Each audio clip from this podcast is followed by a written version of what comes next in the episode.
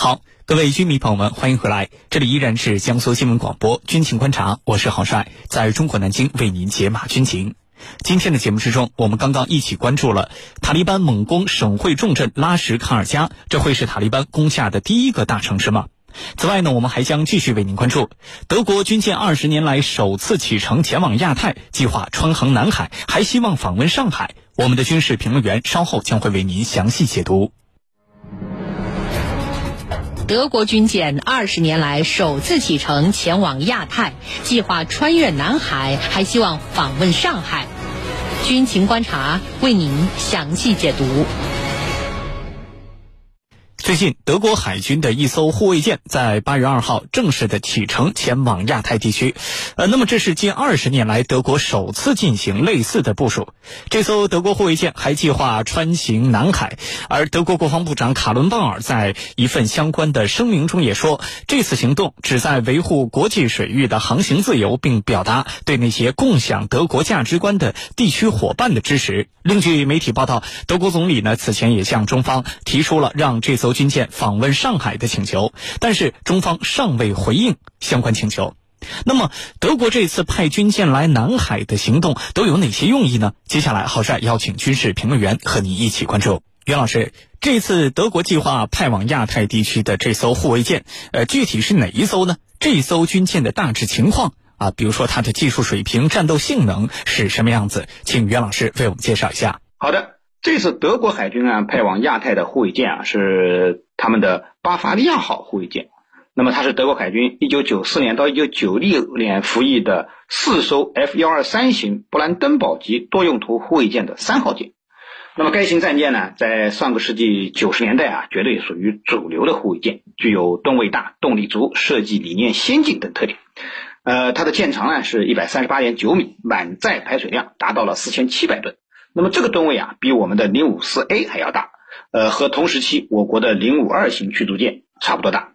那么宽大的空间呢，使其可以搭载两架舰载直升机，那么载员呢也可以达到一百一十八人，其中呢包括舰载直升机人员十九人。呃，它还采用了呃常见的柴燃交替动力，呃，拥有两台 LM 二五零零型。燃气轮机和两台德国自制的 MTU 二零 V 九五六 TB 九二型柴油发电机，拥有两台 LM 二五零零型燃气轮机和两台德国自制的柴油发动机。那么它的最大航速呢，可以达到二十九节。呃，如果航行速度保持在十八节的经济航速呢，那么它的续航范围啊，最远可以达到四千海里。呃，而且呢，它采用了高度模块化的设计，主要的武器系统都采用了标准化、接口一致的集装箱模块，呃，就是我们说的即插即用的模块。那么，因此呢，呃，我们可以看出啊，它的主炮、舰空导弹的垂发装置，呃，前后雷达的桅杆都采用了方形的基座。那么，全舰呢，一共有六十六个模块组成，很方便。今后的改装升级，那么这种模块化的设计啊，现在虽然非常常见了，但是在上个世纪九十年代，这已经算非常先进的设计理念了。除了模块化的设计值得称道之外呢，该舰在舰体设计上还采用了较高且完全没有弧度的船舷，呃，不仅可以强化耐波力，减少舰首甲板上的浪，同时，同时呢。也可以增加舰艇内部的可用空间，适航性非常优异。不过这艘军舰啊，毕竟是服役了二十多年的，是一个海上老兵了。和当前国际主流的驱护舰相比啊，它在船电系统上已经不再先进，火力配备上也略显薄弱。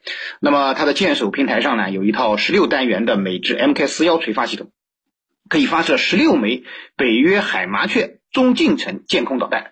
那么经过升级改造后呢，还可以。发射改进型的海麻雀中程舰空导弹，那么，呃，它的对海武器呢是两组双联装的法制飞鱼中程反舰导弹。那么这么大的军舰呢，只装了四枚反舰导弹啊，呃，相对于四千七百吨的吨位啊，的确显得有点火力不足。此外呢，该舰在舰首垂发平台前方和舰尾双机库上方各拥有一套。美德合作研发的二十一单元拉姆短程舰空导弹，近防能力呢，呃也是比较出色的。那么主副炮呢，分别是舰首的七十六毫米奥托速射炮和两门毛瑟 BK 二七型二十七毫米小口径舰炮。那么这些年呢，呃，德国对它的武器系统呢也做了一些改进升级。那么将两组双联装的飞鱼导弹换装成了两组四单元的美制鱼叉反舰导弹，火力应该说有所增强。那么据说呢，未来该型护卫舰啊还将由瑞典的博萨防务集团进行进一步的现代化改造和升级。那么当然，这次改造升级呢，主要不是去解决火力问题了，而是。呃，传电设备的信息化程度不够的问题，预计啊会用海上长颈鹿四 A 远程三坐标雷达和海上长颈鹿 EX 多功能雷达取代现有的 LW 零八远程三坐标雷达和 Smart S 多功能雷达。那么军费不宽裕的德国海军呢，计划让该型战舰啊，来通过这样的现代化改造，能够再继续服役至少十年，以发挥它的余热。主持人。好，谢谢袁老师。根据媒体的报道，这是德国海军呢二十年来首次派军舰来南海。那么，这个第一次包含了哪些深刻的含义？呃，为什么此前二十年间都没有来过，这次却突然来了呢？对于这些问题，请陈老师为我们解答。这次啊，德国把他的军舰巴伐利亚号由德国派到。这个亚太地区来，那么这可是过去二十年来的第一次。我们怎么去理解？怎么去分析？巴伐利亚号这个，它是从八月二号从德国西北部的威廉港出发，它总共呢是两百三十多名呃舰员，要进行为期半年的部署。那么。当天呢，德国国防部长卡伦鲍尔还亲自为他们送行，可见呢是很高调的。那么在接下来的时间里头，巴伐利亚号将途经地中海，前往印太地区。呃，总共它要停靠十二个港口，包括吉布提、关岛、东京、上海，还有越南的胡志明。呃，巴伐利亚号它是在这个大概是今年的十二月。到达南海地区，那么这样一算的话，这个刚好是二十年来的第一艘穿越这一地区的德国军舰。为什么是二十年以来第一艘？那么原来呢是这个二十年里头，德国没有把军舰派往这一地区。二零一七年的时候，美国率先提出了所谓的印太战略，啊，叫自由开放的印太地区。同时呢。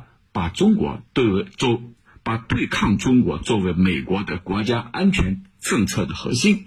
到了拜登时期呢，进一步来拉拢所谓的这些盟国呀，去效仿美国。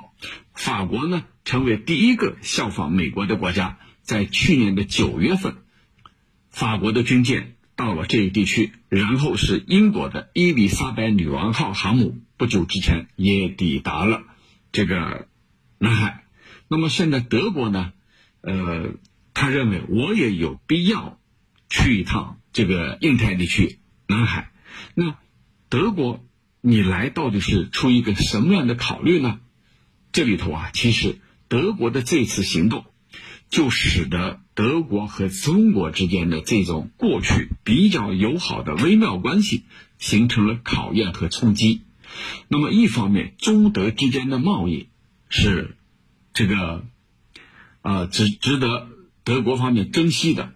那另一方面呢，你的这个举动有可能会导致中国方面的不悦。那么，如何去这个回避这样的一个现实？所以德国方面这一次啊，呃，释放了一个很矛盾的信息。什么是很矛盾呢？就是我到了这个这一地区来，但我同时我希望停靠到上海港。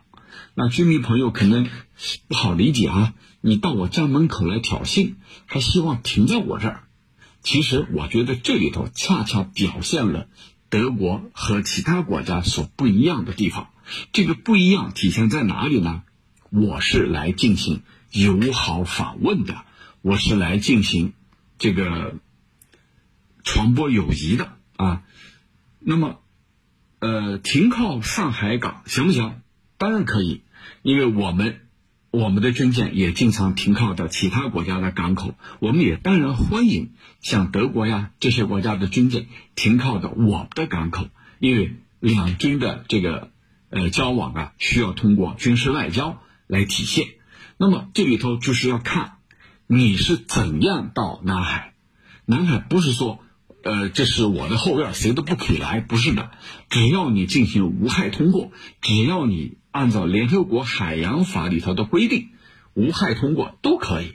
南海的自由航行没有任何问题。关键是美国打着自由航行的幌子，进行横行自由，进行各种各样的违背联合国海洋法规定的危险的举动。那么这里头就要看你德国会不会这么做。我们先来看前几天英国的伊丽莎白女王号航母，这艘航母战斗群啊，还有其他国家的军舰，包括美国的，还有其他的这个北约国家的。但是它并没有，呃，进入我们十二海里的主权范围之内。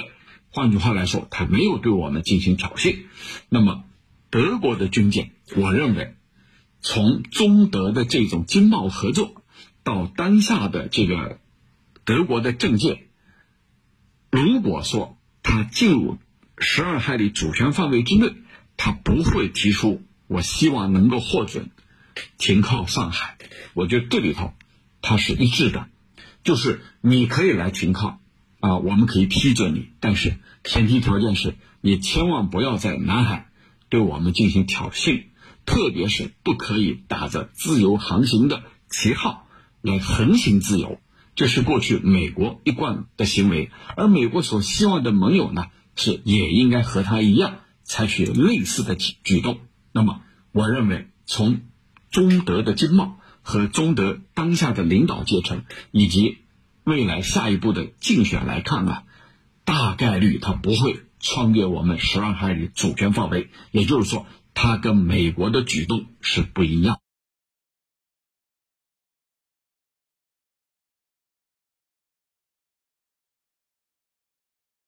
更重要的是，是要体现德国在这一地区的贸易伙伴建立信心，发展火贸伙。发展伙伴关系，以及建立更加有效的协调机制，而不是按照美国所设计的路径，你去挑衅一个主权国家。主持人，好，谢谢陈老师。这次德国除了派军舰啊准备穿航南海之外，还向中方提出了一个请求，就是希望能够访问我们的上海。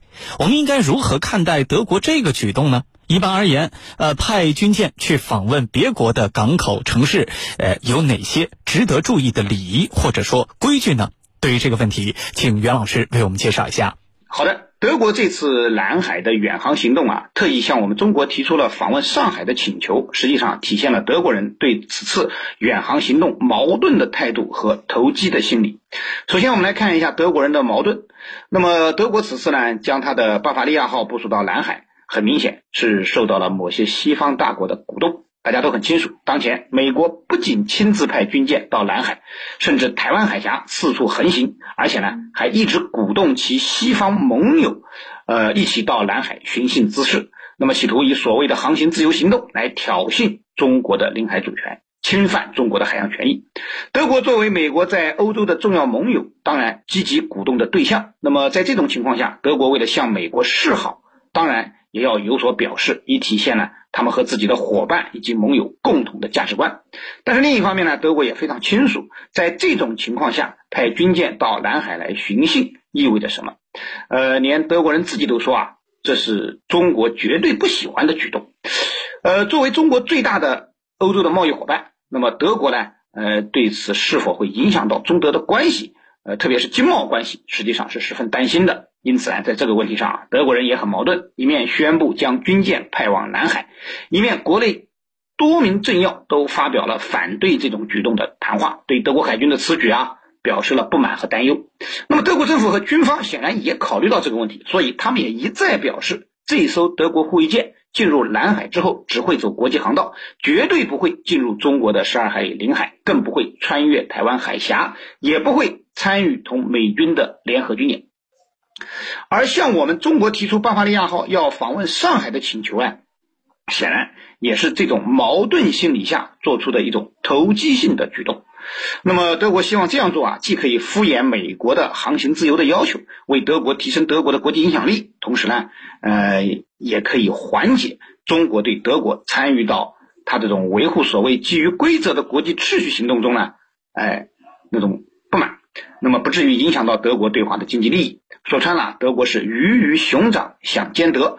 对于德国此次军舰到南海，并且请求到上海访问，呃，我还是想引用，呃，前几天我们谈英国航母到南海时的那句歌词：“朋友来了有好酒，若是那豺狼来了，迎接他的有猎枪。”德国军舰进入南海，如果真的能够像他们自己承诺的那样，不做任何挑衅性的动作，只走国际航道，我们呢也只需要冷眼旁观就好了，因为。德国军舰实际上是在给其他国家做出一个很好的如何进行航行自由的榜样。而在这样的前提下，如果德国真的想通过军舰访问的形式来体现一下两国的友好关系，我个人觉得也不妨满足一下他们的愿望。当然，究竟迎接德国军舰的是美酒还是比他们更先进的多的军舰，可能呢还得看德国人的具体表现。主持人。好，谢谢袁老师。我们注意到啊，关于这次派军舰来南海的部署，德国国内呃其实意见分歧非常之大。那么主要的这个意见分歧都有哪些？这又说明了什么问题呢？请陈老师为我们分析一下。那么德国国内的争议体现在哪里呢？就这一次这个舰队呃这个军舰刚刚出发，德国国内已经争得不可开交了。那么国内的。争议啊，我想集中在以下几点。第一呢，就是认为当下的中德这种经贸合作是不适合去挑衅中国的。那么这里头，这个谁提出的异议呢？就是德国左翼党派，他们是反对这次这个军舰的亚太之行的，认为这纯粹是在制造麻烦。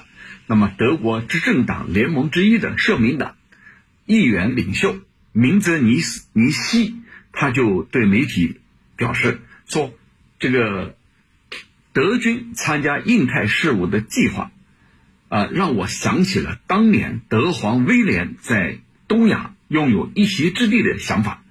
这是这个其他方面说的，就这句话就让他想起了。他认为，如果说国防部长卡伦鲍尔想要对中国采取军事遏制的战略的话，那我想告诉他，你。”想的太幼稚了，你走的太远了，这种不加思索的挑衅将会激化事态，叫激化事态。那么德新社也有一个评论说，在安全安全政策上，尽管德国希望和美日等国协调，但是护卫舰的航行啊，它不应该发生和中国的对抗，就不应该去做这样的事情。那么这是集中在这一点上。那第二点是什么呢？就是我们现在的做法，明显是听从了美国的忽悠啊，应美国的请求，或者说迫于美方的压力去这么做。那问题是，美国真的可信吗？所以在德国政坛，有些人就觉得，我们现在这么做，而美国呢，他已经体现出了这种不负责任的做法，就是呃，过去特朗普时期很明显的，他对盟友是一种。用过即甩的做法，那么这样的呃一个政府，这样的美国是不是值得我们信赖？那这是德国所提出的第二个质疑，就是美国方面值不值得我们替他去做这样的事情？第三个方面呢，就是对德国本身来说，特别是对德国国防军，那很多这个退役的。军人就说了：“说这个做法呀，对我们德军来说，它很有可能是一个沉重的负担，因为这个为了使这次远航能够成功啊，你看从八月份吧，要到这个年后左右才能回去，那么必须要大幅度的去修改整个舰队的维护计划，还有一个计划呢，就是船员、海军官兵的培训计划，你都要去改。”为了这样一个远航计划，啊，远航计划，你所有的都要去修改，那么是不是值得？这也是这些退役的军官从军事的角度来提出的疑问。其实我们看啊，对你德国来说，你跟美国不一样，你有这个呃，在第六舰队啊，在印太的第六舰队，你可以这个轻而易举的做这个事。而对你德国来说，你把军舰开这么远。这么长的时间，对官兵们本身就是心理折磨，啊，这么半年多的时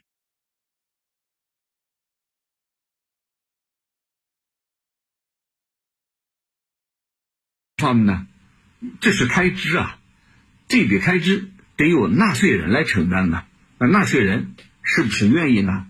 所以德国这一次啊，一手促成这件事情的是德国的防长啊。刚才我已经说了，那么他目前遭到了很多的方面的质疑，认为你这个做法是以一己之私啊，把你个人的想法强加给了这个德国的国防军。卡伦鲍尔是德国的一个女防长，她做出的这个设想啊，而且呢，这个引起了各方的质疑。那问题是，巴伐利亚号，呃，这个远行这么远这么长时间，对你德国到底会带来什么？我相信答案已经产生了，对你肯定是得不偿失的，失远远大于得。你不信你看，主持人。好，感谢我们今天两位军事评论员的精彩解读。各位军迷朋友们，我们明天节目再见。